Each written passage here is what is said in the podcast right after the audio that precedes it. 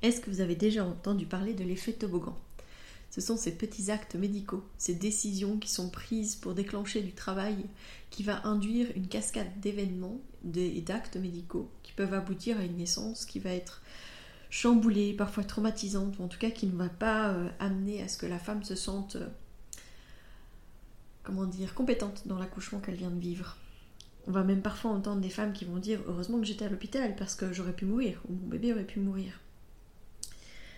Cet effet toboggan, il a été décrit par Emma Cruzy dans son livre Faux départ et il est très bien illustré par euh, l'illustration de Marina Gribouille qui montre justement dans son dessin cet effet toboggan avec justement un dessin de toboggan, c'est bien choisi. On voit que plus on monte les marches, plus on est dirigé par la peur peur d'un petit bébé, peur d'un gros bébé, peur du, dépassement de terme, puis on arrive finalement à un déclenchement. Et même si on ne passe pas par la case déclenchement, ça va être une péridurale qui va ralentir du travail, qui va faire qu'on va injecter de l'ocytocine, qu'on va rompre des poches, etc., etc. On va arriver très souvent à une naissance instrumentalisée, traumatisante, traumatique, euh, et des complications qui vont en découler. Aujourd'hui, je vais justement vous parler de ça, de l'effet toboggan, de cette médicalisation en fait qui induit des complications. Je vais vous parler aussi de la dernière revue de la Cochrane qui justement met en lumière ça. Et je vais revenir aussi sur les dernières recommandations de l'OMS.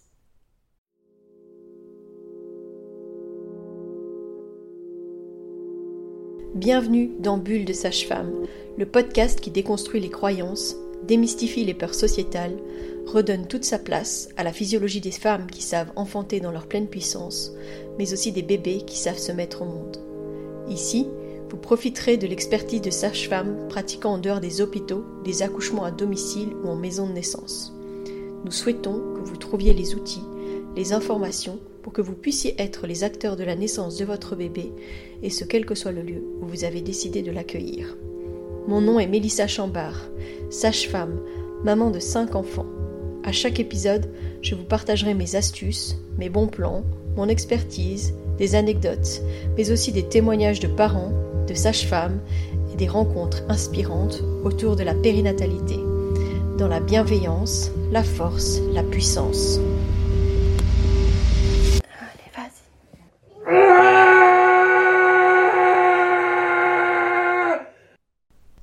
Le mois dernier, au mois de mars, il y a une nouvelle revue, des études de la Cochrane qui a été, faite et qui euh, justement fait la distinction entre les naissances, un comparatif entre les naissances prévues à l'hôpital et les naissances planifiées à la maison, pour les femmes qui sont à bas risque de complications. Et cette revue de la littérature, elle a montré quoi? Que les accouchements qui sont pratiqués à l'hôpital augmentent le nombre de complications et d'interventions sans obtenir de bénéfices vraiment euh, démontrable en termes de réduction de la mortalité maternelle et infantile. En fait, ça a montré quoi? Qu'il y avait un risque majoré chez les femmes qui accouchaient à l'hôpital. Et ça, c'est pas un, biais qu'on a l'habitude d'entendre. C'est-à-dire que la plupart du temps, quand on rencontre des patientes et euh, des couples qui veulent potentiellement accoucher avec euh, notre équipe euh, pour un accouchement à domicile ou à la maison de naissance, la plupart du temps, dans notre premier rendez-vous, il y en a un des deux qui va amener la discussion sur qu'est-ce que vous faites en cas de complications. Qu'est-ce que vous faites si la femme elle saigne? Qu'est-ce que vous faites si le bébé va pas bien? Etc. etc. etc. Et une des premières choses qu'on fait, c'est justement de déconstruire ça. D'expliquer effectivement ce qu'on va faire si ça arrive, parce qu'on n'est jamais euh, sûr à 100% qu'il ne se passera rien, on est bien d'accord. Mais on va expliquer à quel point cette image de l'accouchement euh, comme un événement où tout peut basculer euh, à tout moment, euh, où il va y avoir une cascade d'interventions qui va être nécessaire, sont souvent liées à la médicalisation et aux actes qui peuvent sembler anodins, parce que des fois on parle de petits coups de pouce, d'aider un petit peu, euh, de faire en sorte que ce soit plus facile, plus rapide, etc. Ben, toutes ces petites choses, en fait, c'est pas un cercle vertueux pour la physiologie. C'est au contraire un cercle très vertueux pour la médicalisation. Parce que quand on, commence à mettre le pied à l'engrenage, ça tourne et ça continue. Et ça, si on n'en a pas conscience, si on ne comprend pas ce principe-là, ben en fait, on se retrouve très vite dans une situation qu'on ne contrôle plus. Cette revue, elle a quand même pu montrer qu'il y a une augmentation des risques majorés, par exemple d'hémorragie majeure. Et on parle quand même de plus de 50%. Plus de 50% aussi d'infections. Bah, c'est normal, on est dans un milieu hospitalier, il y a quand même plus de germes qui traînent par là. Donc déjà, tout ce qui est infection nosocomiale, infection à des, germes particuliers, ça va être plus souvent à l'hôpital. Évidemment, plus de péridurale. Bah oui, parce que même quand une femme, elle dit qu'a priori elle choisirait bien un accouchement naturel, si elle n'est pas accompagnée de manière adéquate, si pendant ce temps-là la, la sage-femme elle est dans l'obligation de suivre plusieurs femmes en même temps, elle ne pourra pas avoir la présence nécessaire pour que cette femme puisse se sentir en confiance, enfanter dans sa pleine puissance.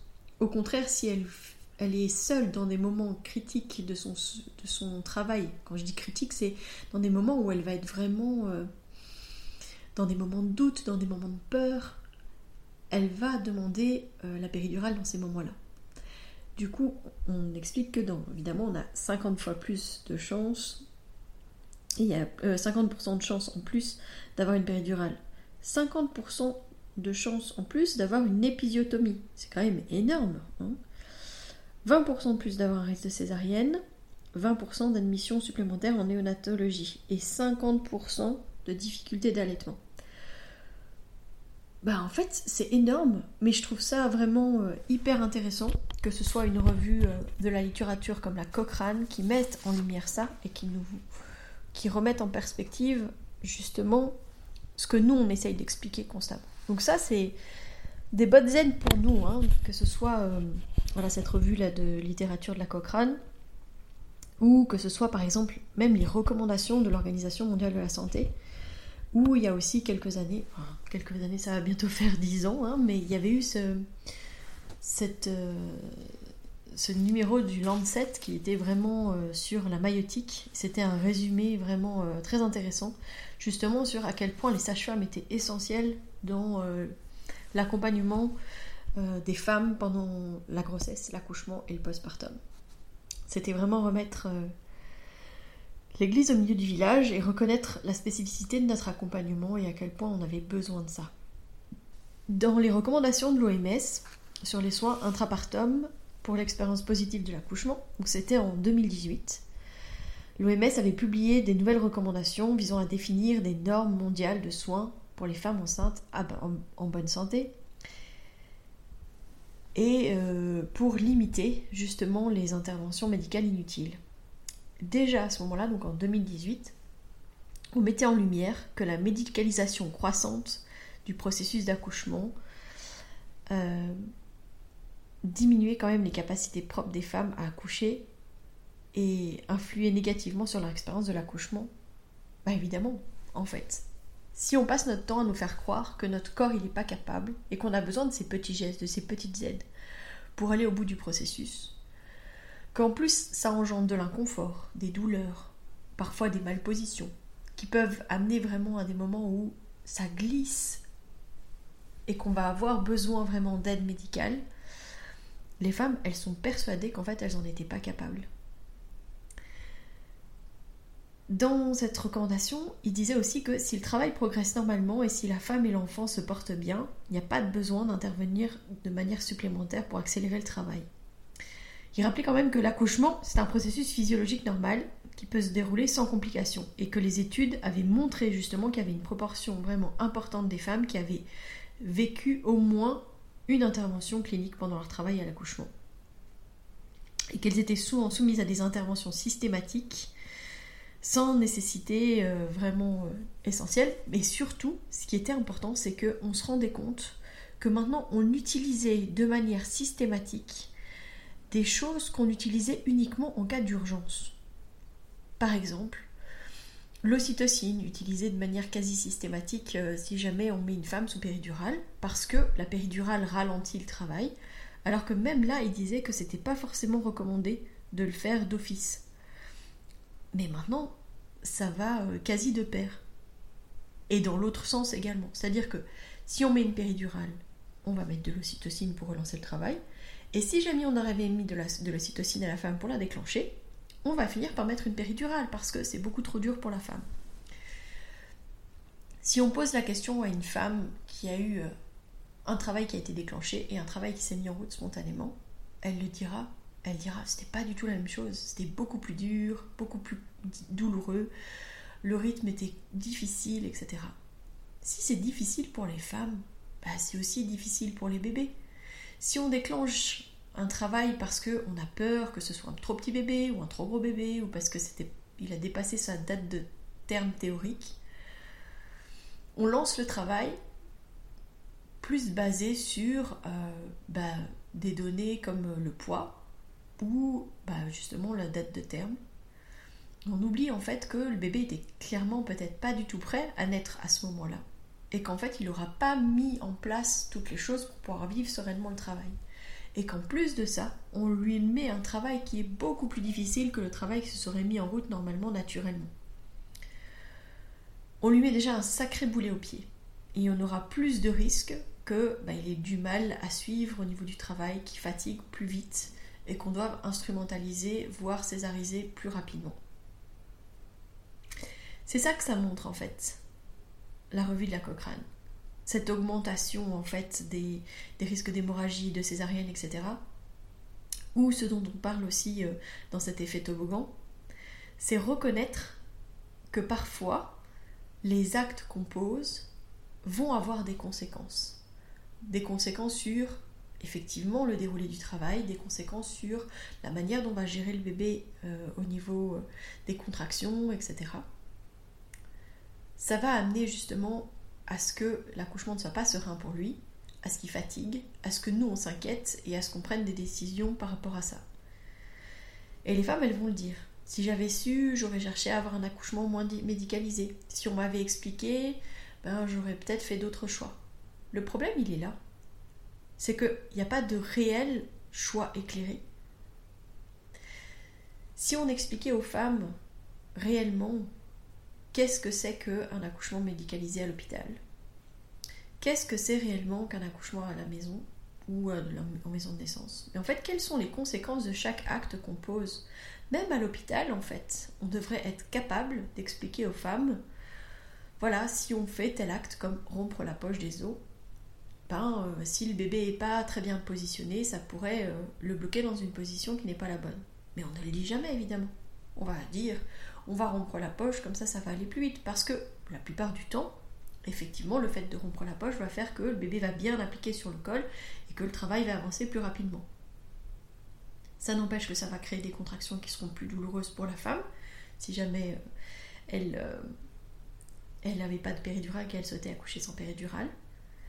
Si le bébé n'est pas vraiment positionné de manière optimale, bah, ça risque de créer justement un peu des difficultés pour le bébé qui aurait encore pu changer sa position s'il était resté euh, dans son liquide amniotique et puis que là il est un peu bloqué, qu'il a plus de difficultés. Si en plus ça persiste, ça, reste et que du coup la naissance prend plus de temps, on va aussi instrumentaliser plus rapidement. Le vrai choix éclairé, ça devrait être dans tous les domaines. On devrait pouvoir expliquer les effets de chaque acte qu'on pose et ne pas juste les, les présenter comme quelque chose de minime qui pourrait potentiellement juste donner un petit coup de pouce. Quand on dit un petit coup de pouce, on minimise grandement l'effet que peut avoir ce petit coup de pouce. Et c'est ça qui est problématique. Et ce qui est problématique, c'est qu'on ne voit pas le mal dans ce petit coup de pouce qu'on veut donner. Moi, je sais que ça m'est arrivé, comme ça, à certains moments, de me dire Oh là là, si on faisait ça, et notamment on la poche, hein, si on faisait ça, peut-être que ça pourrait l'aider. Puis après, je me dis, mais non, Mélissa, pourquoi est-ce que tu veux faire ça? Il a ses raisons, en fait, ce bébé, peut-être de prendre son temps. D'accord? Et qu'est-ce que tu induirais si jamais tu rompais cette poche? Ah oui. Mais si on ne se pose pas la question, si on ne se remet pas, si on ne s'ancre pas dans qu'est-ce qui est bon pour cette femme, qu'est-ce qui est bon pour ce bébé, et juste se dire, hum, ça ne rentre pas dans mes critères habituels de durée d'accouchement, etc on va vers le mal, on va vers le mauvais, d'accord? Ça veut dire qu'on n'est pas dirigé par quelque chose qui est correct pour eux, parce que c'est eux qui devraient être au centre de nos préoccupations, et pas notre système de soins, ou pas notre service, ou pas euh, notre confort, j'en sais rien, mais c'est eux qui devraient être au centre. Il y avait un truc qui était très intéressant justement dans les recommandations de l'OMS aussi, c'est qu'il disait que la précédente valeur de référence sur la vitesse de dilatation du col, qui était donc de 1 cm par heure, c'est ça qu'on notait dans les partogrammes, on disait que les femmes devaient dilater de 1 cm par heure. Évidemment, pour le savoir, il fallait les examiner pour vérifier qu'elles dilataient bien de 1 cm par heure. Et bien ce que dit cette, cette recommandation, c'est que ça peut être irréaliste pour certaines femmes. Parce qu'il y a des femmes qui vont dilater très lentement, tranquillement, mais très lentement. D'accord? Et qu'en tout cas, cette manière de dire 1 cm par heure, ça peut être irréalisable pour certaines femmes et ça ne permet pas d'identifier correctement celles qui sont exposées à un risque d'issue défavorable de l'accouchement. Ça ne devrait pas être une indication de routine pour des interventions obstétricales. Ça veut dire qu'on ne devrait pas, juste pour ces raisons-là, mettre de l'ocytocine, rompre des poches, etc. Ça, c'est hyper important, justement, de se dire, chaque chose prend son temps. C'est vrai pendant le travail, c'est vrai pendant la grossesse, hein, parce que quand on donne cette date théorique, ça voudrait dire qu'a priori, chaque bébé devrait sortir à peu près au même moment du ventre de sa mère.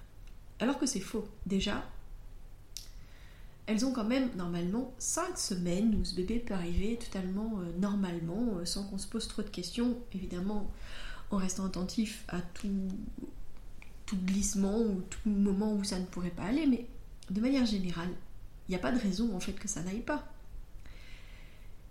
Moi j'explique souvent que quand on plante des graines, d'ailleurs c'est le moment là, je ne sais pas si vous avez fait vos semis, mais voilà, quand on plante des graines, par exemple des graines de haricots. Moi je me souviens faire ça à l'école.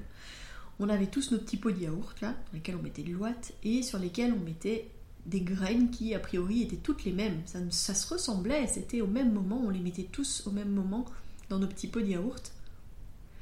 Et pourtant ils sortaient pas tous en même temps. Ben nos bébés c'est la même chose. De la même manière qu'il y a des gros, des petits, des moyens bébés, et eh ben, il y a des bébés qui sortent plus à 37 semaines, d'autres qui sortent plus à 38, à 39, parfois à 42. Il y en a même qui sortent encore plus tard. Il faut encore trouver les équipes qui veulent bien euh, suivre les femmes qui vont refuser des déclenchements juste parce qu'elles sont à 42 semaines, qui vont accepter de les suivre pour qu'elles finissent par accoucher naturellement. J'en ai pas entendu beaucoup. Mais voilà, ça peut être potentiellement euh, à, à discuter à ce moment-là. Mais donc, c'est reconnaître que les femmes, elles accouchent pas de la même manière, elles n'enfantent pas de la même manière, elles, elles, vont pas avoir la même mécanique. Parce que quand on considère qu'elles doivent dilater de 1 cm par heure, quand on considère que les bébés doivent naître à 40 semaines, quand on remet tout ça, c'est comme si on considérait que les femmes sont comme des machines. C'est comme si on considérait aussi qu'on devait gérer un accouchement. Parce qu'on entend ça, hein, la gestion des accouchements. Quand on gère un accouchement, ça veut dire que on doit être sûr que ça avance comme ça doit avancer.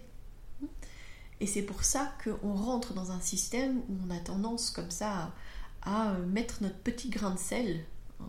Je, mets à nouveau les mots petits parce que c'est comme ça qu'on les présente.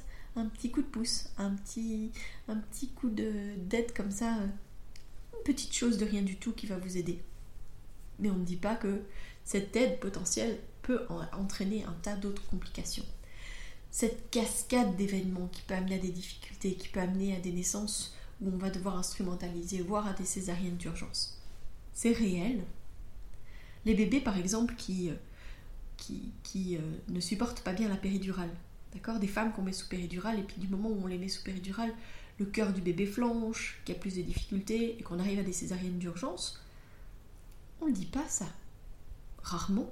On dit rarement aux gens oui, la péridurale c'est bien, ça va vous aider, mais sachez que ça peut aussi entraîner des difficultés chez votre bébé. Moi, j'ai jamais entendu aucun médecin dire ça aux femmes, pourtant c'est une réalité. Ni leur dire effectivement que bah, il y aura un ralentissement du travail, qu'il y aura euh, pour elles l'impossibilité de se mouvoir. Hein, parce que des fois, on, dit ah oui, mais de nos jours, on pourrait faire euh, des péridurales ambulatoires pour que les femmes justement puissent marcher, se mobiliser, changer de position, etc. Oui, c'est vrai, ça existe. Mais dans la réalité, combien de femmes en bénéficient? Très très peu. Parce que la plupart du temps, on a peur. On a peur des complications qui peuvent survenir, on a peur que les femmes chutent, on a peur.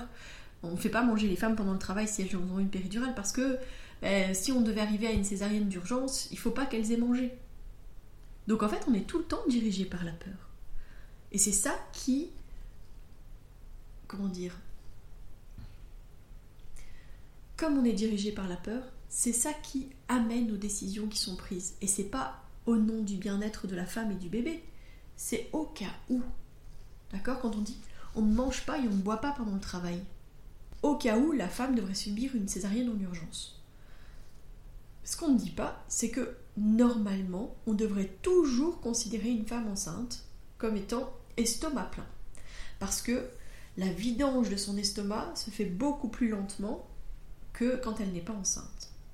Du coup, pourquoi est-ce qu'on empêche ces femmes de manger Puisqu'elles sont normalement toujours considérées comme estomac plein?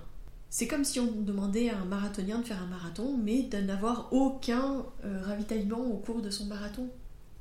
On met des boulets aux femmes aux pieds dans ce processus de la naissance. On les empêche d'avoir cette possibilité de se ravitailler. Je dis pas que toutes les femmes mangent. Hein. Je vois ici à la maison de naissance et à domicile qu'il y a des femmes qui ne mangeront quasi rien.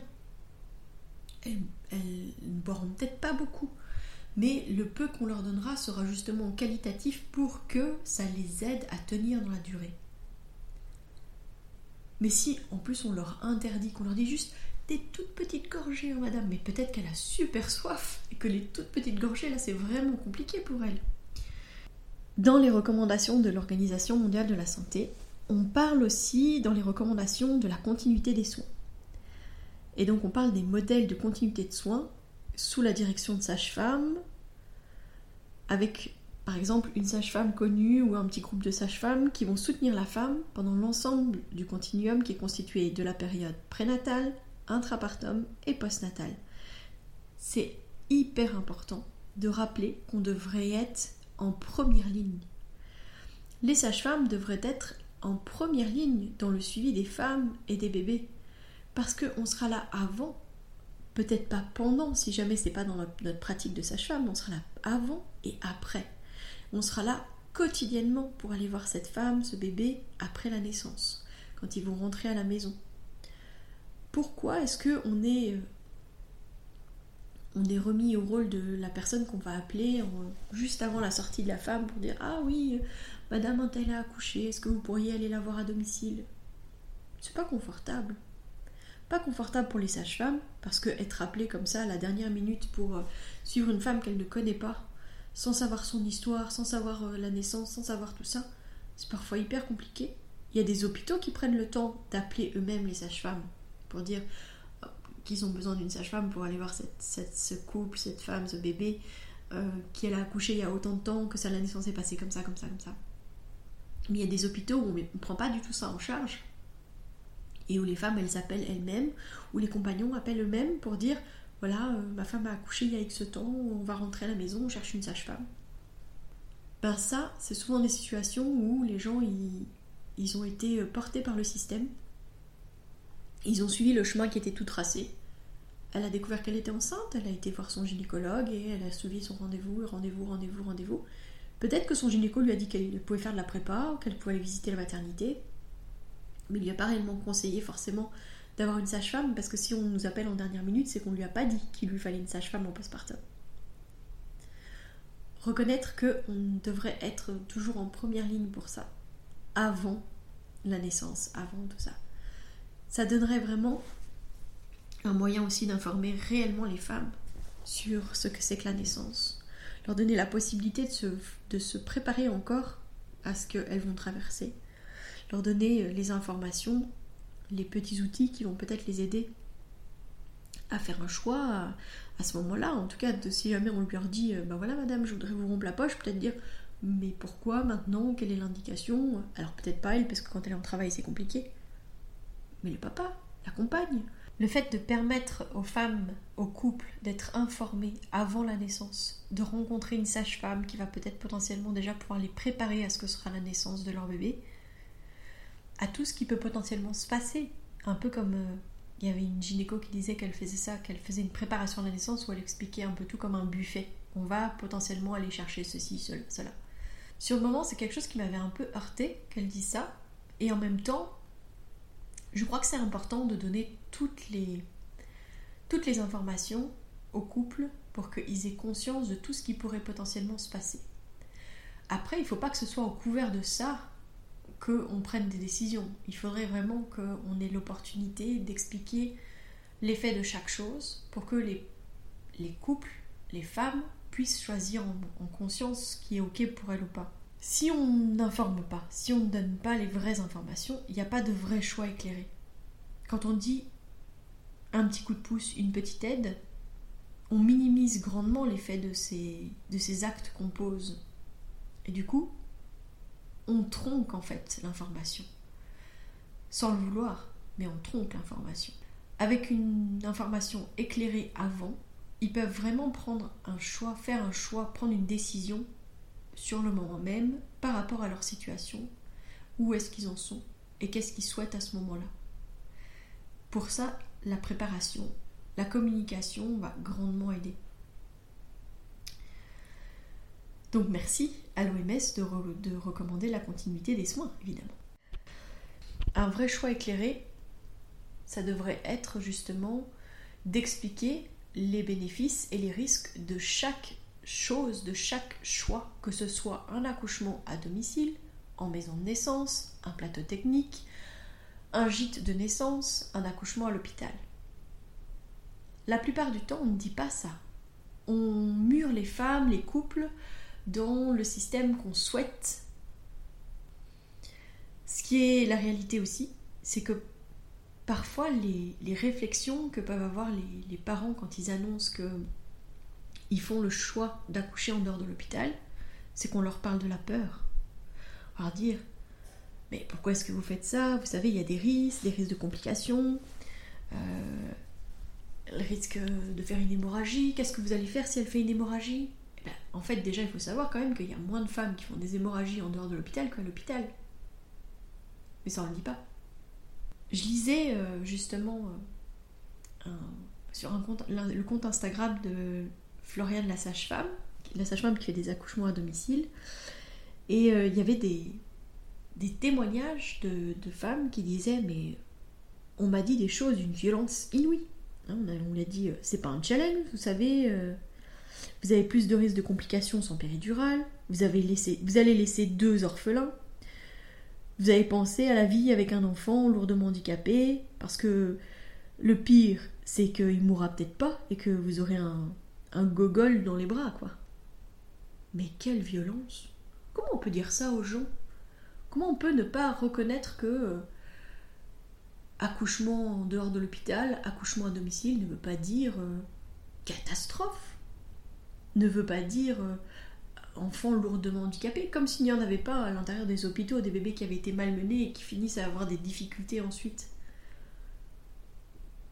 La peur, être dirigé par la peur et vouloir diriger les gens dans notre sens par la peur, ça ne devrait pas être notre motivation. C'est pour ça que je dis que moi aussi, il faut peut-être que je réfléchisse à la manière dont je parle et à la manière dont je présente les choses.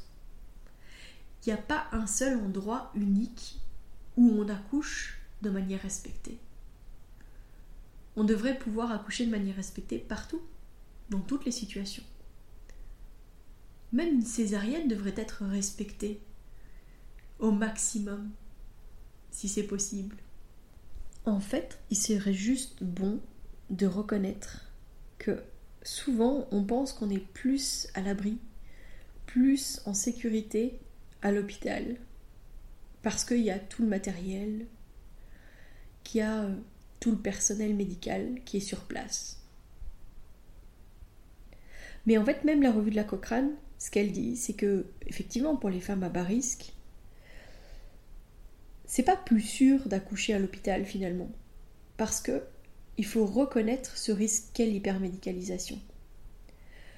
Donc, aujourd'hui, si je vous parle de l'effet toboggan, c'est plus pour que vous ayez aussi conscience que parfois, ces petits coups de pouce, ces petites aides, c'est peut-être pas vraiment pour votre bénéfice à vous.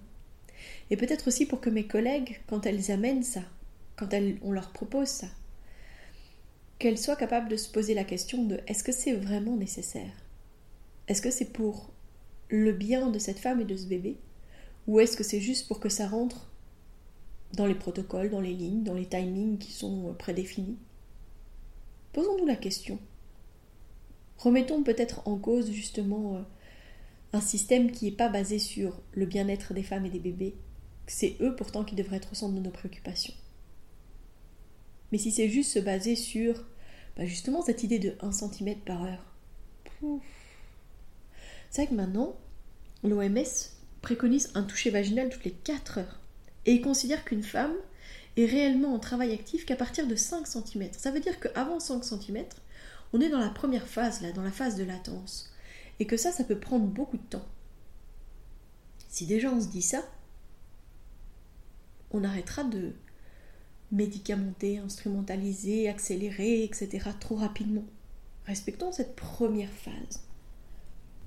Se poser les bonnes questions et se demander si on ne va pas nous induire un effet iatrogène par nos actes accepter que justement on ne fait pas toujours que du bon, qu'on n'est pas euh, surpuissante et que on doit reconnaître parfois les effets que peuvent avoir nos actes sur les femmes, sur les bébés.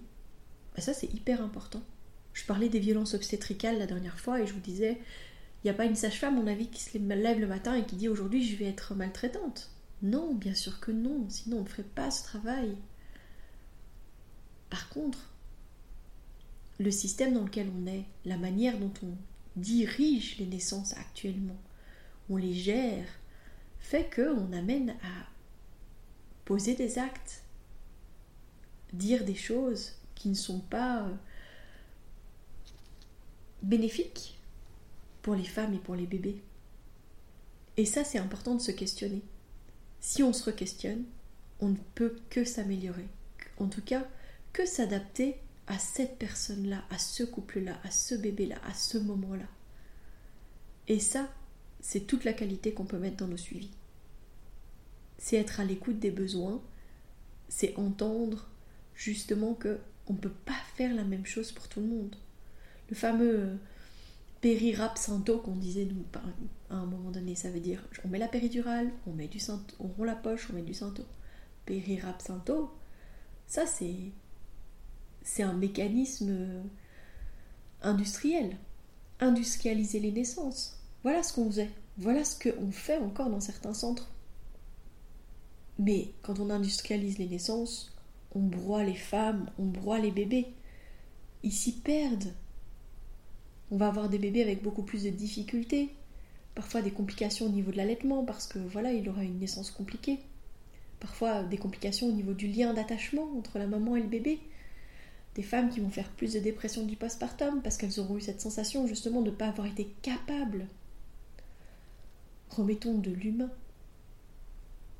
du soin individuel adapté à cette personne, à ce bébé, à ce couple. C'est là où moi je parle de plus-value euh, dans notre suivi, dans le fait qu'on connaisse les femmes, les couples, que dans notre suivi justement on apprend à se connaître et que du coup on est capable de les accompagner de manière encore plus personnalisée au moment des naissances. C'est avant, pendant et après, c'est toujours les mêmes personnes qui sont présentes.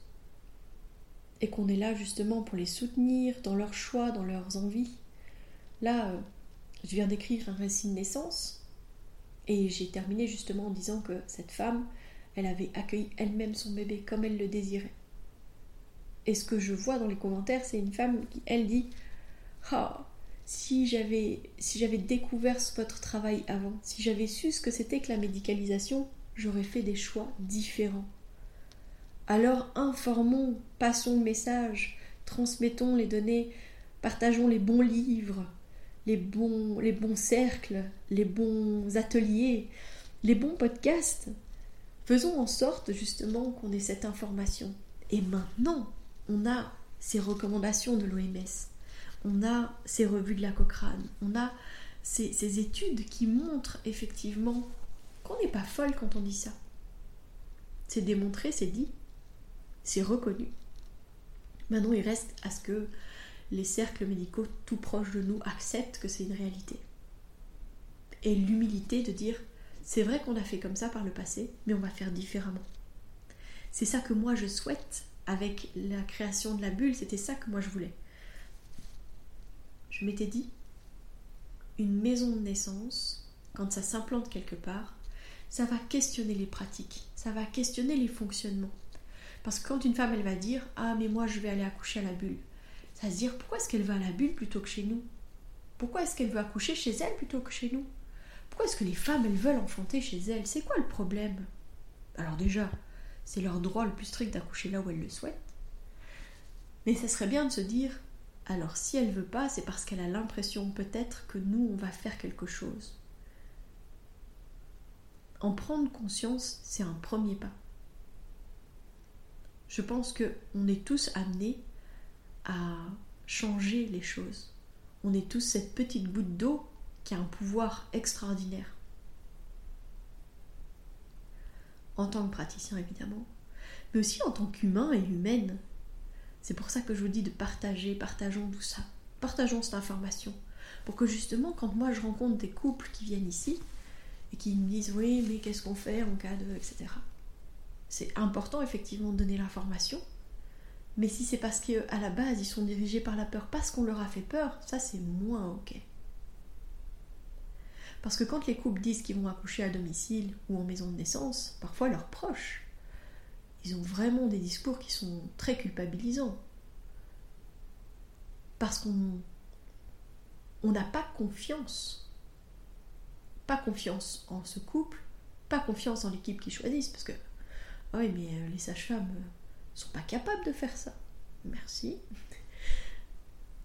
Il y a un couple qui m'avait dit une fois que quand ils avaient annoncé qu'ils allaient accoucher à la maison de naissance, on leur avait dit euh, Tu vas ne pas faire ça, tu ne vas pas tuer mon petit enfant. Mais quelle horreur Faire le choix d'accoucher en dehors de l'hôpital, c'est pas condamner euh, son bébé ou se condamner soi-même. Je crois que, au contraire, les personnes qu'on rencontre qui viennent ici, ils disent au contraire, moi je veux mettre toutes les chances de mon côté pour vivre une expérience positive. Notre but à nous, c'est que les gens se sentent acteurs de la naissance de leur bébé. C'est que ils vivent une expérience positive, transcendante. Quand on dit que c'est le rite initiatique des femmes, ça serait quand même tellement chouette qu'elles le vivent de manière positive, qu'elles se rendent compte à quel point elles ont une force à l'intérieur d'elles. Mais ça, c'est uniquement si on reconnaît que c'est elles qui ont tout en elles pour pouvoir le faire, et que ce ne sont pas les actes que nous allons poser qui vont faire qu'elle va y arriver. Et je vais terminer avec une dernière chose. C'est que justement avec cet effet toboggan, avec cette manière de diriger les naissances, avec cette manière de, vouloir euh, faire des petits gestes, des petites aides, des petites choses qui vont peut-être amener à une dégringolade, c'est déposséder les femmes de leur accouchement. C'est leur faire croire que leur corps n'est pas capable de mettre au monde leur bébé si elles n'ont pas ces petites aides-là. Et on en arrive à cette manière de parler qu'on a dans notre société quand on dit j'ai été accouché par, ou alors on dit qui t'a accouché Mais en fait, euh, on ne devrait pas accoucher les femmes, ce sont les femmes qui enfantent. Ce sont les femmes qui mettent au monde leur bébé.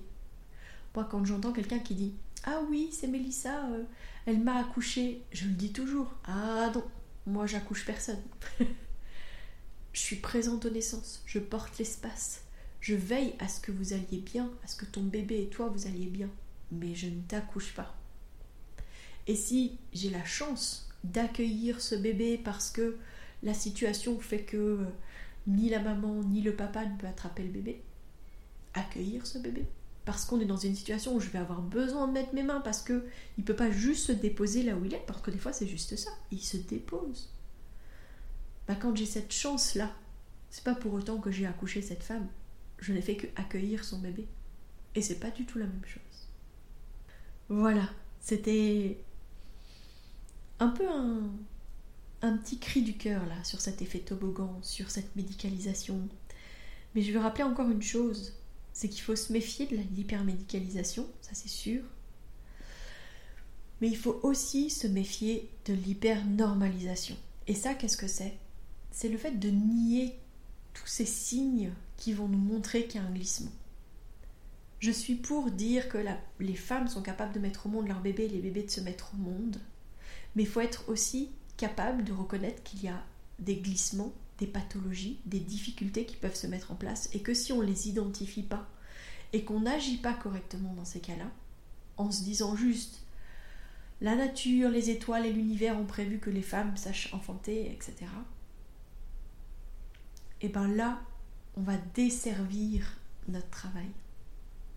On va desservir cette, cette, euh, cette sagesse pratique, donc je parle dans le, podcast sur la sagesse pratique. On va desservir le fait d'être euh, en dehors de l'hôpital parce que on va nous dire justement que on n'est pas capable de gérer ces situations-là, qu'on n'est pas capable de euh, se rendre compte qu'on n'est plus dans le bon. D'accord? Reconnaître la spécificité, la capacité des sages-femmes à identifier des glissements, des difficultés. Reconnaître l'expertise des couples, des femmes par rapport à comment va leur bébé et donc aussi reconnaître quand il y a quelque chose qui glisse de ce côté-là et eh bien ça, c'est aussi important de veiller donc à éviter l'hypernormalisation que l'hypermédicalisation. Les extrêmes ne sont jamais bons. Voilà. Eh bien, j'espère que ce sujet vous a plu, vous a parlé. Je mettrai euh, dans la description de l'épisode les références du livre de Emma Cruzy. Je vous mettrai aussi euh, les références bah, de, des recommandations de l'OMS de 2018 et puis euh, la dernière revue de littérature de la Cochrane. Tout ça, je vous le mets dans la bio, comme ça vous pouvez y avoir accès, aller regarder vous-même les informations dont je vous parle. Et je vous partage également bah, cette, euh, cette, image de l'effet toboggan de Marina Gribouille et pour que vous ayez peut-être un outil supplémentaire pour, pour pouvoir comprendre, pour pouvoir parler, pour pouvoir diffuser l'information et euh, vous-même pouvoir aider à accueillir en douceur les adultes de demain. Petit rappel, ce week-end, c'est enfin notre salon Naître et Grandir en douceur. On a plus que hâte de vous y rencontrer, on a plus que hâte de vivre ce moment intense. Ça sera la dernière fois que je vous en parle, en tout cas pour vous prévenir que c'est là. Mais euh, ça va être, euh, à mon avis, extraordinaire. Donc c'est à Senef et non à Feluy. Donc c'est pas à la maison de naissance, c'est la maison de naissance qui l'organise, mais c'est pas à la maison de naissance. Notre structure est bien trop petite pour accueillir tous ces exposants, tous ces débats, tous ces ateliers qu'on a prévus. Mais donc c'est à la salle, euh, à la place Peine d'Agenais à Senef. Bienvenue à vous de 10 à 18 h On a prévu aussi euh, un bar, un restaurant, ça va être extraordinaire. Venez passer ce moment avec nous et euh, faire connaissance. Voilà, réseauter. Je vous dis à la semaine prochaine. D'ici là, portez-vous bien.